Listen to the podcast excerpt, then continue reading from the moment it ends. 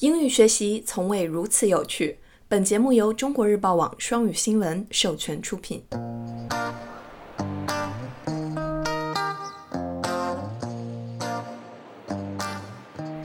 Hi guys, welcome to Echo Radio。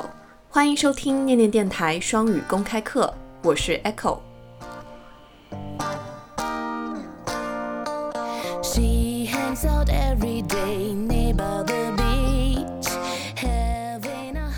心灵鸡汤看多了，消化不良。那咱们今天就来点心灵砒霜吧。美国老牌动画喜剧《The Simpsons》辛普森一家，台词诙谐搞笑，黑色幽默频出。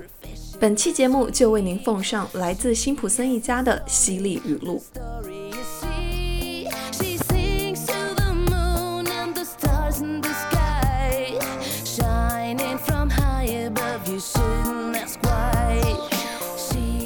1. Books are useless. I only ever read one book, To Kill a Mockingbird, and it gave me absolutely no insight on how to kill mockingbirds.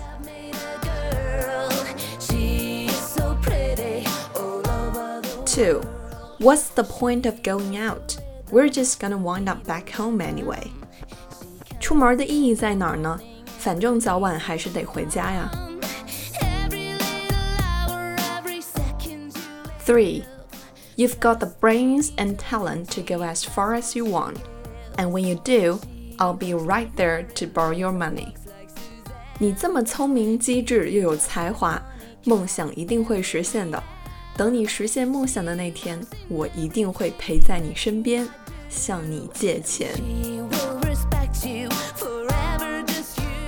Four, it takes two to lie, one to lie and one to listen.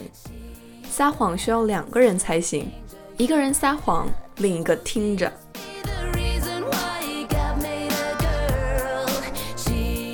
Five, marriage is like a coffin, and each kid is another nail. 婚姻就是一口棺材，生一个娃就往上多敲一个钉。Six, you tried your best and you failed miserably. The lesson is never try. 你尽力了，但败得很惨。得到的教训就是永远不要再尝试了。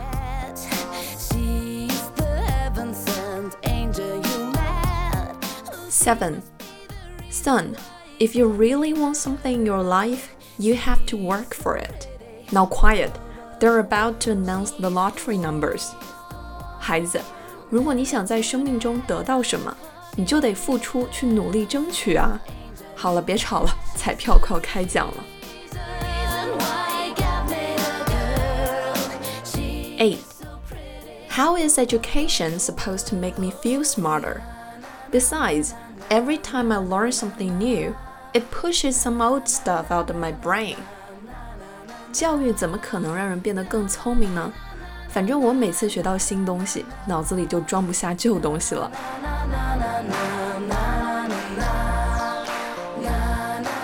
Nine, to alcohol, the cause of and solution to all of life's problems. 敬酒精，它是生命中一切问题的起因和答案。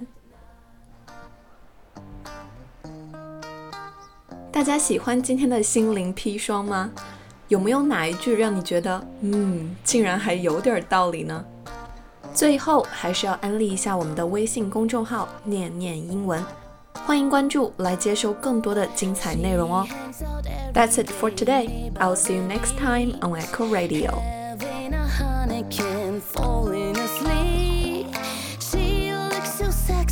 She's walking